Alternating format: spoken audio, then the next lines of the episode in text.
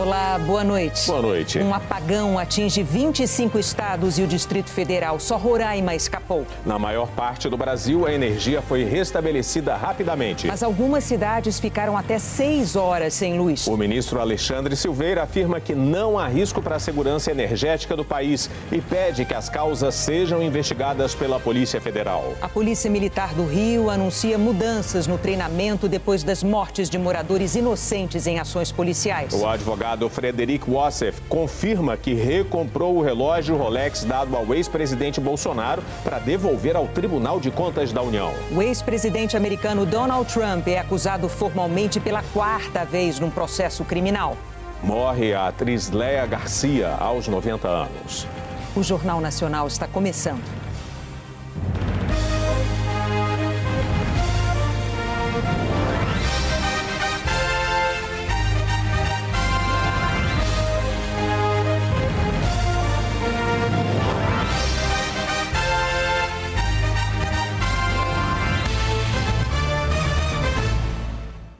A manhã desta terça-feira foi marcada por um apagão que atingiu o Distrito Federal e 25 dos 26 estados brasileiros. Algumas cidades ficaram até seis horas sem luz. O governo ainda apura as causas, mas disse que não há risco para a segurança energética do país. A falha no sistema interligado nacional foi exatamente às 8h31 da manhã. A falta de energia se espalhou pelo país e prejudicou cerca de 29 milhões de residências e estabelecimentos comerciais. Eu estava começando né, a fazer minhas atividades diárias, me aprontar para sair para trabalhar, quando de repente veio o apagão inesperado para todo mundo, não prestou mais no celular, é, nada, nada funcionou. Em São Paulo, o repórter Vitor Ferreira teve que trocar o enfoque da reportagem que estava fazendo. Eu estou ao lado de um galpão da Receita Federal. A gente estava fazendo uma outra matéria aqui sobre é, mercados ilícitos, bens apreendidos. E aqui no galpão da Receita Federal também acabou a luz. Vários funcionários, dezenas de funcionários que trabalham aqui é, na logística, transportando, organizando é, toneladas de bens apreendidos, tiveram que cruzar os braços, pararam de trabalhar e o pouquinho de luz que tem para iluminar o galpão estava vindo do gerador do galpão da Receita. Na maior cidade do país, algumas estações de metrô ficaram no escuro e os trens tiveram que reduzir a velocidade. Em Belo Horizonte, os passageiros foram obrigados a caminhar nos trilhos. Isso é para me provar que eu não estou enrolando. Norte e Nordeste foram as regiões mais afetadas, mas o apagão paralisou serviços importantes em quase todo o país. Aqui em Corumbá, os semáforos foram desligados e os serviços de telefonia ficaram suspensos temporariamente. O gráfico do consumo de energia do Operador Nacional do Sistema Elétrico, ONS, mostrou os efeitos do apagão. Às 8h29 estava em 73 mil megawatts. Começou a cair às 8h31. Às 8h40 estava em 54 mil. O sistema elétrico brasileiro cobre quase todo o país com um modelo integrado de transmissão de energia de uma região para outra. O estado de Roraima é o único fora desse sistema. Hoje não foi afetado. No fim da manhã, Geraldo Alckmin, que estava no exercício da presidência da República por causa da viagem do presidente Lula ao Paraguai, disse que o governo reagiu ao problema rapidamente. A gente deverá, em poucas horas, uh, se tudo correr bem, está tudo normalizado. E aí vai se investigar a causa dessa perda de carga. Mas a ação foi rápida do Ministério de Minas e Energia, dos seus técnicos, das equipes todas e a recomposição está sendo rápida. Segundo o ONS, a situação na região sul foi normalizada às 9 e 05 da manhã. Nas regiões sudeste e centro-oeste, às 9h33. E o sistema foi retomado no país todo às 2h49 da tarde. Na hora do apagão, o ministro de Minas e Energia, Alexandre Silveira, estava com o presidente Lula no Paraguai. De lá, ele determinou a apuração dos fatos e voltou ao país. No início da tarde, Silveira se reuniu com a Agência Nacional de Energia Elétrica e o ONS. Segundo ele, o ONS considera que houve dois eventos simultâneos em linhas de transmissão de alta capacidade, um ainda não identificado. O outro, uma sobrecarga no Ceará, que, segundo o ministro, fez com que o sistema entrasse em colapso naquela região. O ministro explicou que depois da falha, a ligação entre as regiões Norte e Nordeste e as regiões Sul e Sudeste e Centro-Oeste ficou prejudicada. E em seguida foi interrompida propositalmente para proteger o sistema e evitar sobrecarga nessas outras regiões. Alexandre Silveira disse na entrevista que o problema não tem relação com segurança energética nem com o suprimento de energia no Brasil e que um relatório sobre o apagão vai ser divulgado em 48 horas o governo não descartou que a falha tenha sido causada por ação humana. Eu tenho absoluta convicção que a ONS, até pela sua, é, pela sua característica técnica, ela não vai ter condição de, de, de dizer textualmente se esses eventos foram eminentemente técnicos ou se houve também falha humana ou até dolo.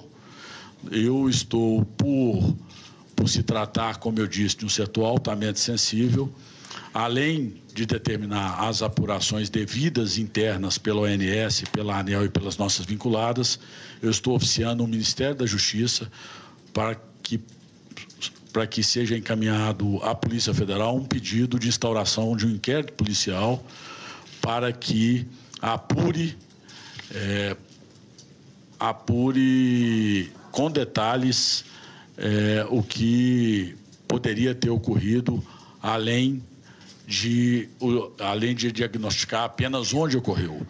Então, nós vamos encaminhar tanto a Polícia Federal quanto a ABIN a instauração de procedimentos para apurar eventuais é, dolos nesse, nesse ocorrido de hoje. O ministro repetiu as críticas que o governo vem fazendo ao modelo de privatização da Eletrobras, mas disse que não pode apontar relação direta com o apagão de hoje.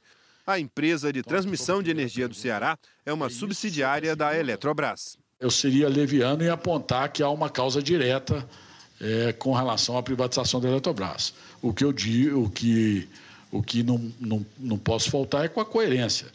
A minha posição sempre foi essa e não vai deixar de ser, de que um setor estratégico como esse é, deve ter uma mão firme do Estado brasileiro. Nós procuramos a Eletrobras, mas ainda não tivemos retorno. O apagão afetou milhões de pessoas na região Nordeste. Este hospital que atende pelo SUS em Aracaju teve que parar tratamentos importantes. Quimioterapia a gente teve que interromper também, radioterapia a gente teve que interromper, porque esses aparelhos, no caso da radioterapia, da tomografia e da ressonância, consomem muita energia e nenhum gerador consegue manter o nível de energia necessário para a utilização desses aparelhos. No Hospital da Criança, em São Luís, mais transtornos. Alguns exames foram cancelados, como por exemplo os de raio-x, por conta realmente da falta de energia elétrica. Os aparelhos de ar-condicionado pararam de funcionar. Eu saí lá do quarto porque está muito quente lá. Minha bebê tá lá, tá lá suada, suada, tá no pano. Essa é a principal avenida de Teresina, bem no centro da cidade. E por conta do apagão, olha como ficou este cruzamento o trânsito ficou um caos. Péssimo, lá, lá de casa para cá, horrível. Liberaram minha turma por falta de eletricidade. Sem luz, sem internet, como é que a gente trabalha? Em Pernambuco, o apagão atingiu 35% do estado. 1 milhão e 500 mil estabelecimentos comerciais e casas ficaram sem luz. Diante dessa situação, o posto de saúde suspendeu o atendimento, as escolas liberaram os alunos mais cedo. Faltando energia direto, vindo e voltando para as crianças não ficar no calor pediram para a gente buscar. Escolas de Natal também suspenderam as aulas pela manhã e o comércio ficou às escuras. Tem carne que eu congelo, né? Aí de repente acontece um negócio desse, aí a gente fica prejudicado. Vendo a hora estragar, né? Qualquer tipo de alimento, né? Em Alagoas, o abastecimento de água em Maceió e em vários municípios do interior ficou prejudicado. O apagão afetou 30% dos paraibanos. Em Fortaleza, a linha sul do metrô deixou de funcionar prejudicando o transporte de passageiros para a região metropolitana. Aguardar aqui um pouquinho, se não chegar a voltar para casa, né? Na Bahia, dos 417 municípios, só dois não foram atingidos pelo apagão. Aqui na principal estação de transbordo de Salvador, centenas de pessoas passaram horas esperando pelo retorno do metrô. 350 mil pessoas utilizam esse sistema de transporte todos os dias na capital e na região metropolitana para quem depende do metrô, para quem precisa se comunicar, para quem não tem como voltar para casa, para quem está sem o recurso, está muito complicado. No fim da manhã, a energia voltou em muitos bairros de Salvador. Mas o metrô continuou parado por causa de oscilações no fornecimento de energia. Ônibus extras foram colocados nas ruas, mas saíam lotados. É o jeito, vou fazer aqui. Dá até um tempão que eu estou rodando aqui. As duas linhas voltaram a operar no fim da tarde. Em algumas cidades da região norte, a energia só voltou totalmente depois de seis horas. No polo industrial de Manaus, os funcionários do primeiro turno dessa fábrica foram dispensados e a produção do dia não aconteceu. Sem energia, retornar para casa. Não dá para trabalhar no calor também. Teve comércio que funcionou à luz de velas. Tive um prejuízo grande com o pão, porque quando passa da fermentação, o prejuízo é grande. A usina hidrelétrica de Balbina, que fica a cerca de 180 quilômetros de Manaus, garantiu um pouco da energia durante o apagão para a capital do Amazonas e outras três cidades da região metropolitana que precisaram de atenção nas unidades de saúde. Todos os municípios de Rondônia ficaram quase três horas sem luz. A falta de energia acabou congestionando o trânsito e paralisando os serviços essenciais. As escolas e o comércio também sofreram. Não funciona o caixa, não funciona, não tem como funcionar o terminal de venda, fica tudo parado. Em Belém, no mercado do Ver o Peso, os vendedores voltaram mais cedo para casa. Hoje não teve polpa de fruta fresquinha, a máquina parou de funcionar. E aqui na torneira, olha só, não pingava uma gota sequer de água. O que tinha feito? A gente não conseguia vender, porque a energia ficou sem internet, sem nada. E aí, quando a energia chegou, a água foi embora e ainda não voltou até agora. Como era feriado estadual, comércio e escolas não funcionaram. Palmas ficou pouco mais de uma hora sem energia. Em algumas cidades do interior do Tocantins, a luz só voltou no início da tarde. Em todo o estado, a situação só foi normalizada cerca de seis horas depois. Essa agência do INSS ficou às escuras e obrigou muitos segurados a reagendar o atendimento. Mora longe, tem que esperar. Eu vim de Campos Belos, Goiás. Eu consegui uns 10 minutos antes do apagão, né? Porque senão seria outra viagem perdida. No Amapá, apenas o município de Oiapoque não foi afetado porque tem um sistema isolado. A falta de luz afetou o comércio na capital Macapá. O entregador de quentinhas mal conseguiu trabalhar. Eu estou saindo agora com essas únicas entregas porque foram feitas antes do apagão. Já é tarde de terça-feira e as lojas do centro comercial continuam assim, na escuridão. As trabalhadoras estão dando um jeitinho para tentar fugir do calor. Alguns dos transtornos no momento do apagão foram a perda do sinal de internet e os semáforos parados, o que causou tumulto no trânsito. Está muito complicado se deslocar durante a cidade com essa falta de energia. Inclusive, a gente está tá enfrentando dificuldade com o abastecimento, né? Quase todo o país é coberto por um sistema integrado de transmissão de energia. Um apagão no país sempre acende um alerta. A geração de energia é a chave para o desenvolvimento. Se nós não tivermos energia, complica. Desde a criação do Operador Nacional do Sistema Elétrico no fim dos anos 1990, o Brasil ficou no escuro pelo menos 10 vezes. Um dos maiores apagões do século foi o de 2009, com impacto em 18 estados até o Paraguai. Em 2012, houve três grandes falhas. Uma delas deixou o Nordeste e parte da região Norte sem luz por quase três horas. E no último grande blackout de 2018, 70 milhões de brasileiros ficaram sem luz no Norte e no Nordeste. O grande diferencial e também o calcanhar de Aquiles desse gigante, um sistema totalmente integrado que depende das hidrelétricas. São quase 180 mil quilômetros de linhas de transmissão que partem de Itaipu, no sul, Belo Monte, Santo Antônio e Giral, no norte, e mais recentemente das usinas de fontes renováveis, eólica e solar, no Nordeste. Muita energia é trazida para o centro-sul do país, onde estão os grandes centros de consumo. Qualquer falha nessas linhas pode apagar regiões inteiras. Foi o que aconteceu hoje.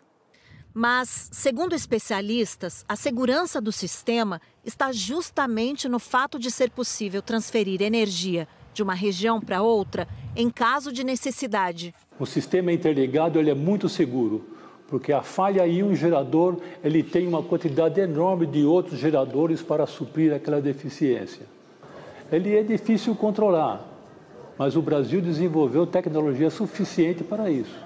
A principal fonte de energia do Brasil é a hidrelétrica, que depende diretamente do nível dos reservatórios. Atualmente, a situação está para lá de tranquila, acima dos 76% no Nordeste e passa de 92% no Sul. E o tempo amanhã em todo o Brasil? A Eliana Marques vai contar para a gente qual a previsão. Boa noite, Eliana. Oi, Renata. Boa noite para você, para o Elter e muito boa noite para você também. Nessa quarta-feira, a previsão é de mais calor do que frio pelo país. As temperaturas podem chegar aos 37 graus em Cuiabá e Teresina e aos 35 em Palmas e Porto Velho. Essas são as capitais que devem ficar mais quentes. Onde os termômetros sobem menos é em parte do Sudeste e no Sul. Em Florianópolis e Curitiba, máximas de 23 graus. Em Vitória, 24. É pouco comum a capital do Espírito Santo esquentar menos na região sudeste. Amanhã, isso pode acontecer porque as nuvens aumentam e tem possibilidade de chuva a qualquer hora. A mesma condição vale para Aracaju e Salvador, com 27 e 28 graus. Em Boa Vista, 32 porque o sol aparece mais. E exatamente como nas outras cidades, são esperados 15 milímetros de chuva. Deve chover menos nas outras áreas que estão em verde aqui no mapa. Elas incluem o norte, parte do litoral nordestino, o leste de Minas Gerais, o norte do estado do Rio de Janeiro, essa faixa entre São Paulo, Mato Grosso do Sul e Paraná e também o extremo sul do Rio Grande do Sul. Mas o que predomina mesmo é o tempo firme, com muito sol nas regiões centrais. Aí o ar fica seco. Índices de umidade bem abaixo do ideal para a nossa saúde serão registrados principalmente no centro-oeste do Brasil e no sertão nordestino. Na Grande São Paulo, nada de chuva também. Pode ter nevoeiro pela manhã. Depois o dia fica ensolarado e com até 28 graus. 28 também no Rio de Janeiro. Na quinta-feira, 30 graus. E na sexta, 33. Expectativa de mudança a partir de sábado, quando o calorão diminui um pouco e tudo indica que volte a chover com a chegada de uma frente fria. Ela passa por Porto Alegre antes isso explica a chuva na sexta-feira, chuva forte. Quarta e quinta são dias de grande amplitude térmica, frio de manhã e calor à tarde. Sexta-feira, essa diferença diminui. E no sábado, o inverno dá as caras de novo, com mínima de 11 e máxima só de 19 graus na capital gaúcha. Uma boa noite para você, Renata Elter. Para você também. Obrigado, Eliana. Nos Estados Unidos, voluntários navegaram mais de 100 quilômetros no Oceano Pacífico para ajudar a população atingida pelos incêndios florestais no Havaí. Na estrada que leva a Lahaina, a paisagem de uma das regiões mais bonitas da ilha de Maui contrasta com os vestígios do fogo. As equipes de resgate ainda trabalham nos escombros do que restou da cidade histórica. Aina e Johnny são bombeiros. Pela internet, eles me contaram que durante o combate às chamas, a água dos hidrantes simplesmente acabou. Depois que ficamos sem água, só tentei resgatar o maior número possível de pessoas. É tanta gente precisando de ajuda que as doações estão vindo de longe. Esse carregamento está vindo de Oar, uma viagem de mais de 13 horas, a bordo do meio de transporte mais tradicional do arquipélago, a canoa havaiana. Os voluntários saíram da capital, Honolulu, e viajaram 130 quilômetros até Maui. Aos poucos, alimentos, colchões, geradores, combustível vão passando de mão em mão e enchendo caminhões e picapes. Antes de o comboio partir, preces por um caminho abençoado e cânticos tradicionais em honra às vítimas da tragédia. Na ALO coordenou essas doações. Ele me explicou que o desejo de ajudar é um reflexo da cultura milenar havaiana, que defende que o indivíduo só pode prosperar se todos prosperarem juntos. Se você tem comida e água, precisa ajudar seus vizinhos. Somos uma ilha, não temos para onde ir. Então, temos que ajudar uns aos outros.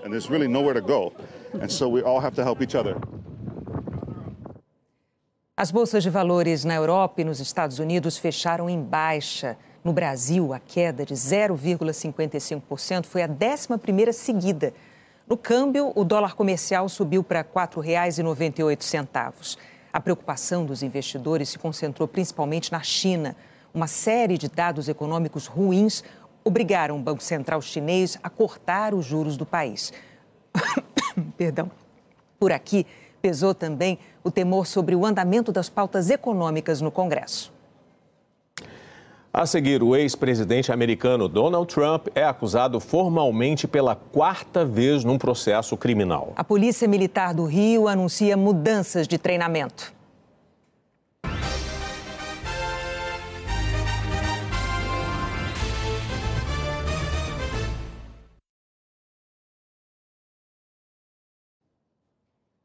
Novo presidente paraguaio Santiago Penha tomou posse hoje, numa cerimônia sem a presença da população. O presidente Lula acompanhou. Santiago Penha Palacios. Santiago Penha assumiu o mandato de cinco anos. Aqui não há reeleição. E ele mantém a hegemonia do Partido Colorado, que fez quase todos os presidentes desde a abertura democrática em 1989. Penha tem 44 anos, é economista, foi do FMI, diretor do Banco Central Paraguaio, ministro da Economia e chega com o desafio de fazer o país crescer.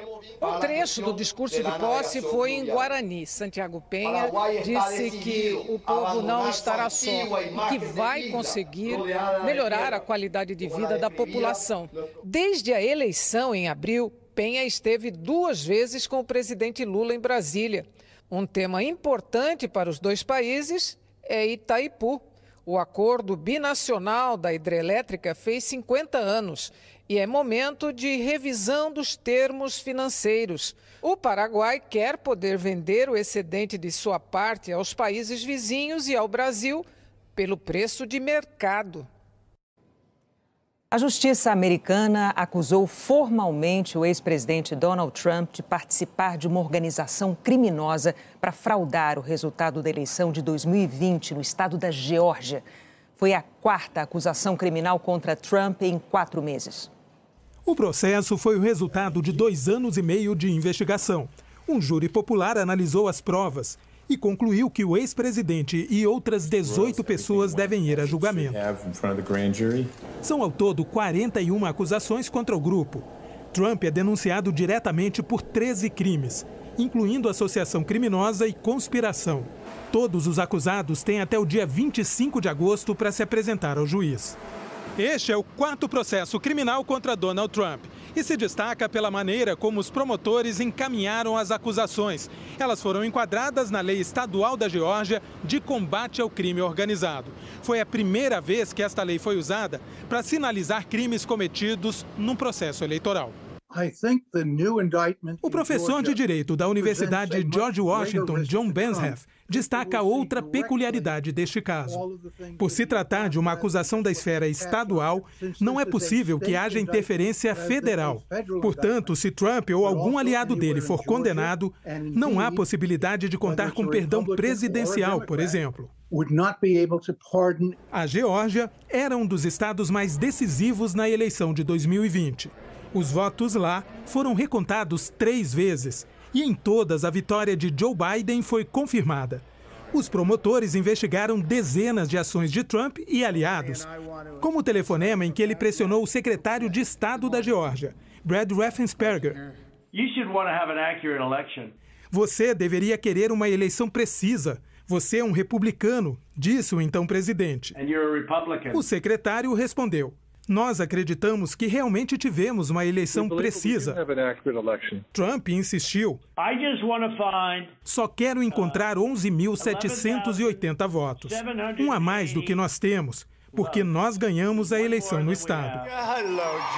O ex-presidente e aliados também são acusados de tentar fraudar a decisão da Geórgia no colégio eleitoral. Como a eleição americana é indireta, o voto do eleitor precisa ser confirmado por delegados. A equipe de Trump recrutou delegados falsos para votar a favor dele. O ex-presidente diz que é inocente e vítima de perseguição política. A promotora do caso, Fanny Willis, declarou que toma decisões com base nos fatos e na lei. E que a lei é apartidária. O advogado do ex-presidente Jair Bolsonaro, Frederic Wassef, confirmou em São Paulo que recomprou em dinheiro vivo nos Estados Unidos o relógio Rolex dado de presente ao ex-presidente Jair Bolsonaro em viagem oficial à Arábia Saudita. O Ossef mostrou o recibo de 49 mil dólares em nome dele e disse que apenas queria devolver o relógio para a União. Segundo a Polícia Federal, o relógio foi vendido nos Estados Unidos pelo então ajudante de ordens de Bolsonaro, Mauro Cid. Por unanimidade, o Supremo Tribunal Federal rejeitou a denúncia contra integrantes do chamado Quadrilhão do MDB, feita em 2017 pela Procuradoria-Geral da República. A acusação da Lava Jato envolvia os senadores Jader Barbalho e Renan Calheiros, os ex-senadores José Sarney, Edson Lobão, Romero Jucá e Valdir Raupe e o ex-presidente da Transpetro, Sérgio Machado. Esse ano, a própria PGR passou a defender a rejeição da denúncia ao afirmar que foi feita com base em apenas delação premiada. O pacote anticrime aprovado no Congresso impede essa prática. A defesa de Edson Lobão, José Sarney, Romero Jucá e Valdir Halp afirmou que a acusação era uma denúncia política. A defesa de Renan Calheiros afirmou que a denúncia era vazia, equivocada e símbolo da criminalização da classe política. A defesa de Sérgio Machado não quis comentar. A Polícia Militar do Rio anunciou mudanças no treinamento depois das mortes de moradores inocentes em ações da PM. Eloá, de 5 anos. Tiago Flauzino, 13. E Guilherme Lucas Matias, de 26. As três mortes em seis dias envolvem a ação da Polícia Militar do Rio de Janeiro. As críticas à atuação da PM fizeram o secretário de Estado da corporação anunciar que a tropa vai receber orientação diariamente e que vai intensificar o treinamento de policiais que participarem de ações que provoquem mortes. A partir de agora, policiais militares que se envolverem nesse tipo de ocorrência vão obrigatoriamente passar pelo nosso treinamento. Nosso treinamento já existia, já tinha sido implantado há quase dois anos. A tropa vem treinando mais esse tipo de ocorrência. Policiais obrigatoriamente vão passar pelo treinamento. No último sábado, o tiro disparado da parte mais baixa da favela atravessou a janela e acertou o peito de Eloá, enquanto a menina estava dentro de casa. Ela morreu depois que policiais foram conter um protesto de moradores contra outra morte também no Morro do Dendê, na Ilha do Governador. A de Wendel Eduardo, de 17 anos. A PM diz que o Wendel foi morto depois de reagir a uma abordagem e que ele carregava uma pistola. Durante a manifestação, policiais e traficantes trocaram tiros. As armas dos PMs foram apreendidas para saber se Eloá foi atingida por uma delas. No dia 7 deste mês, Tiago Menezes Flauzino foi morto durante uma perseguição por policiais. Ele estava na garupa de uma moto na Cidade de Deus, na Zona Oeste. A mãe do rapaz diz que ele foi executado por PMs. O secretário disse que vai ser feito um acompanhamento mais de perto para evitar erros de abordagem e que o tiro não pode ser a primeira opção. Uma coisa para se garantir: nunca disparar, nunca atirar. Então você tem que usar o rádio comunicação, você tem que realizar o cerco. Não tem a hipótese, a hipótese, a possibilidade de disparar. Não podemos colocar vidas em riscos. Essa é a questão. Em outro caso, na semana passada, Guilherme Lucas Matias foi morto depois de sair de um baile funk no Morro do Santo Amaro, na zona sul do Rio. A família acusa um policial de ter matado Guilherme ao atirar contra o carro em que ele estava. Hoje também o governador do Rio, Cláudio Castro, falou sobre as mortes e o trabalho da Polícia Militar. Você tem que lembrar que nenhum deles foi em operação, foram todos em, em ronda. A Honda tem os seus protocolos muito claros, rígidos e definidos. E a nossa investigação agora é para entender se algum desses policiais fugiu dos protocolos. Se fugiu, será punido. Em dois casos de mortes, policiais tinham câmeras acopladas ao uniforme. As imagens vão passar por perícia. Previstas em lei desde 2021, hoje o Rio tem 9.500 câmeras desse tipo em operação. O governo do estado diz que precisa chegar a 13 mil para que todos os policiais trabalhem nas ruas com o equipamento. Este estudioso da violência defende o uso das câmeras para proteger os bons policiais e coibir a ação dos que agem fora da lei. Mas diz que tecnologia e protocolos rígidos devem ser parte de uma política de segurança pública eficiente se cobra é prática mais efetiva que esteja afinada dentro do Estado Democrático de Direito em respeito é, implacável aos direitos humanos. E para isso você tem que ter ações controladas, uma gestão, uma gestão responsável da atividade, que é uma atividade é, especializada no uso da força, inclusive a força letal. O jornalismo da Globo recebeu hoje duas indicações ao Emmy Internacional. Desde 2007, nossas equipes são indicadas todos os anos ao principal prêmio da televisão mundial. A primeira vez foi em 2002, com a cobertura dos ataques do 11 de setembro.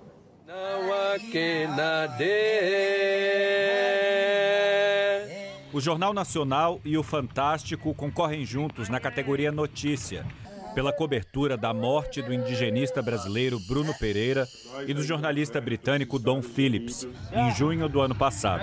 Bruno e Don foram assassinados durante uma viagem pelo Vale do Javari, terra indígena na Amazônia. Neste momento, os repórteres Alexandre Rissayasso, Rony Elias, Rutiene Bindá, Daniela Branches, Vladimir Neto, Marcos Lozecan, André Trigueiro e Sônia Bride acompanharam o começo das investigações e as buscas pelos corpos. O crime gerou críticas às políticas ambientais do governo brasileiro. O Jornal Nacional e o Fantástico vão disputar o Emmy com produções do Catar, do Reino Unido e da Suécia. Na categoria Atualidade, a Globo News concorre ao Emmy com o um documentário Abrigo Inocentes sob Ataque. O documentarista Gabriel Chaim conta as histórias de inocentes que são gravemente feridos, apesar de estarem longe dos campos de batalha, como mulheres que dão à luz em hospitais subterrâneos improvisados. Victoria, it's a beautiful name for this moment. Com roteiro e edição de Marita Graça e Dani Dantas, e gravado nos três primeiros meses da guerra na Ucrânia, o documentário joga luz sobre os protagonistas frequentemente esquecidos em um conflito. They destroyed everything. Uh, I have no home. A Globo News vai disputar a estatueta com produções do Reino Unido, da Turquia e de Israel. O jornalismo da Globo acumula agora 29 indicações nos últimos 22 anos. Nos últimos 12, concorreu ao mesmo tempo nas duas categorias 10 vezes. The Emmy goes to Journal National War on Drugs. Em 2011, o Jornal Nacional venceu o Emmy Internacional de Jornalismo com a cobertura da retomada do conjunto de favelas do Alemão pelas forças de segurança do Rio. Ao todo, a Globo tem 18 prêmios Emmy Internacional.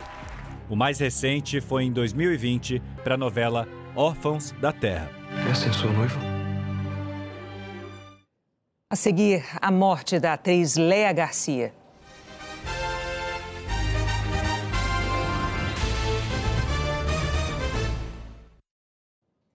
Amanhã, São Paulo e Corinthians e Flamengo e Grêmio decidem quem vão ser os finalistas da Copa do Brasil de 2023. Dez anos de abandono que não condizem com o passado de glórias. No Olímpico, antigo estádio do Grêmio, por três vezes o tricolor eliminou o Flamengo em semifinais da Copa do Brasil. Em 1997, decisão no Rio, empate e taça para o Grêmio. Aquele título conquistado aqui no Maracanã pôs fim a uma hegemonia gremista no confronto. De lá para cá só deu Flamengo, que amanhã entra em campo novamente em vantagem. Além do retrospecto de quatro classificações nos últimos quatro duelos, no jogo de ida, na Arena do Grêmio, vitória por 2 a 0. O rubro-negro amplia uma vantagem que se torna impressionante como visitante. Mas hoje, durante o treino, uma briga entre Gerson e Varela voltou a tumultuar o ambiente no clube. Varela chegou a ser atendido no hospital com uma fratura no nariz. Tudo isso apenas duas semanas depois do soco que o ex-preparador físico Pablo Fernandes deu no rosto do atacante Pedro. A eliminação na Libertadores também ajuda a criar um clima que pode ser favorável aos visitantes.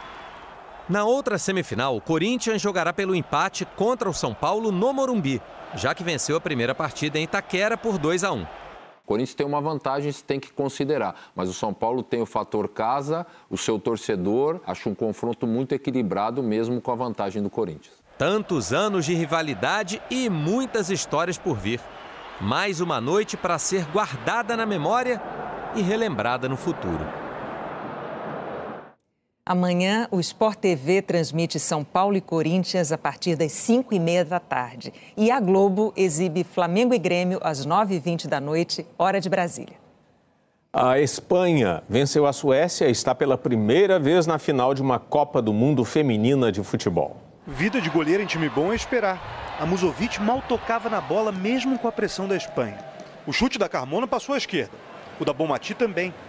Quando enfim a Suécia atacou, levou mais perigo. Muito pouco para uma semifinal de Copa. Por isso, a volta dos dois times para o segundo tempo sem substituições surpreendeu. O técnico da Espanha tem motivos de sobra para confiar no banco de reservas. De lá vem a grande revelação dessa Copa do Mundo. Uma jogadora de 19 anos, que começou a história no esporte no atletismo, mas está perto do topo do mundo no futebol.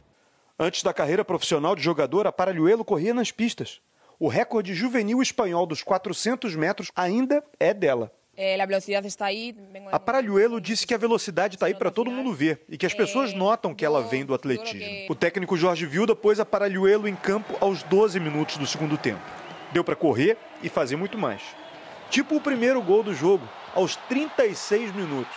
Mas a Suécia empatou no chute da Blomqvist. Viveu a expectativa de pelo menos jogar a prorrogação, mas levou um gol da Carmona exatos 94 segundos após empatar a partida. A zagueira sueca Ilested disse que levar aquele gol logo depois do empate foi algo brutal. 2 a 1 Espanha que está na final da Copa Feminina pela primeira vez. O adversário de domingo será a Inglaterra ou a Austrália. O Al Hilal anunciou a contratação de Neymar. O jogador já realizou exames médicos e assinou por dois anos com um clube da Arábia Saudita. A atriz Léa Garcia, referência para o teatro, cinema e a televisão brasileira, morreu hoje, aos 90 anos, de infarto. Leia chegou em Gramado no sábado, onde acompanhou diversas sessões na mostra de filmes no Palácio dos Festivais. Para mim é um prazer enorme estar aqui mais uma vez. No tapete vermelho, falou sobre a felicidade de estar na cidade a todos do festival, a todos que participaram, que coordenam o festival. Muito obrigada por mais uma vez estar aqui e sempre prestigiada da forma que acontece sempre comigo. Muito obrigada. Leia se sentiu mal durante a madrugada no hotel em que estava hospedada e foi levada para um hospital, mas chegou sem vida. A atriz morreu em decorrência de um infarto. O final de uma vida bonita é muito triste sempre. A morte sempre é muito triste. Mas também uh, uma vida longa, pródiga, cheia de, de arte, de resistência, de poesia, uh, há que ser celebrada. Ah, 90 anos é para os fortes.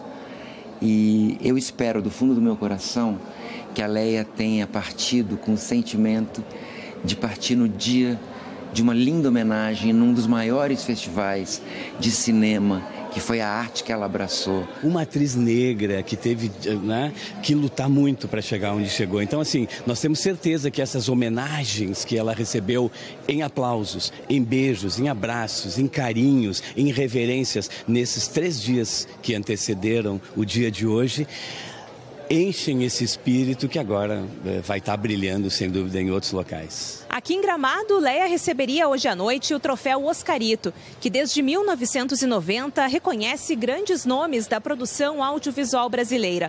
Com a morte da atriz, toda a programação do festival foi adaptada para prestar homenagens às mais de sete décadas que ela dedicou ao cinema, ao teatro e à televisão. O troféu foi entregue no fim da tarde ao filho de Leia, Marcelo Garcia, que acompanhava a mãe. A atriz Laura Cardoso, que também receberia, junto com Leia, o troféu Oscarito, vai ser homenageada na sexta-feira. O maior legado da minha mãe é a dignidade, é o amor à arte. Eu agradeço, em nome da Leia Garcia, a todos vocês. O show não pode terminar, não pode parar.